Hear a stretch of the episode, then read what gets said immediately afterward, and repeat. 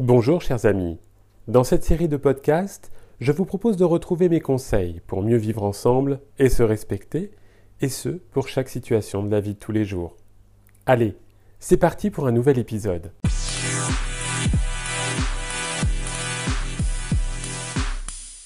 Épisode numéro 1. Comment bien circuler dans les couloirs du métro ou du RER. Si vous prenez le RER ou le métro, je pense que, comme moi, vous avez dû souvent être agacé par le comportement de certains individus qui n'hésitent pas à gêner la bonne organisation et la fluidité de notre marche. Certains marchent sur la gauche, d'autres sur la droite, certains avancent lentement en plein milieu du couloir, ou d'autres s'arrêtent net, juste devant l'escalator, après l'avoir à peine descendu.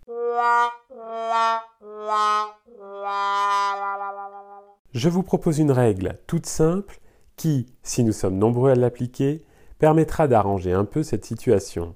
Il suffit d'appliquer un peu les mêmes codes que sur la route avec votre véhicule. Si vous marchez moins vite que les autres, ou encore si vous regardez votre mobile, tenez bien votre droite, que ce soit dans les couloirs ou sur les escalators. Ainsi, les usagers plus rapides que vous pourront vous doubler par votre gauche et se rabattre sur la droite, afin de laisser les usagers encore plus rapides les doubler à leur tour par leur gauche, et ainsi de suite. Dans le cas où vous vous trouvez dans un aéroport ou dans une gare avec votre valise, pensez une fois que vous aurez terminé votre descente de l'escalator à ne pas rester juste en bas de celui-ci, car vous gênez alors la descente des autres passagers. Décalez-vous un peu sur la droite afin de laisser le champ libre. Tout le monde va y trouver son compte. Les personnes qui prennent leur temps tout d'abord car elles avanceront à leur rythme sans se faire bousculer, ou parfois dans certaines situations sans se faire hurler dessus. Les autres usagers vont aussi y trouver un bénéfice car ils ne seront pas ralentis dans leur trajet.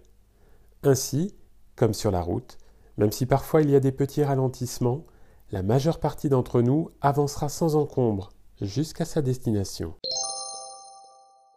Voilà, chers amis, comme vous pouvez le constater, c'est une règle simple et facile à appliquer. Si vous avez aimé ce podcast, n'hésitez pas à le partager à vos followers et à liker ce post. Vous pouvez retrouver l'ensemble de ces conseils sur cyrilbochet.com. À bientôt pour un nouvel épisode.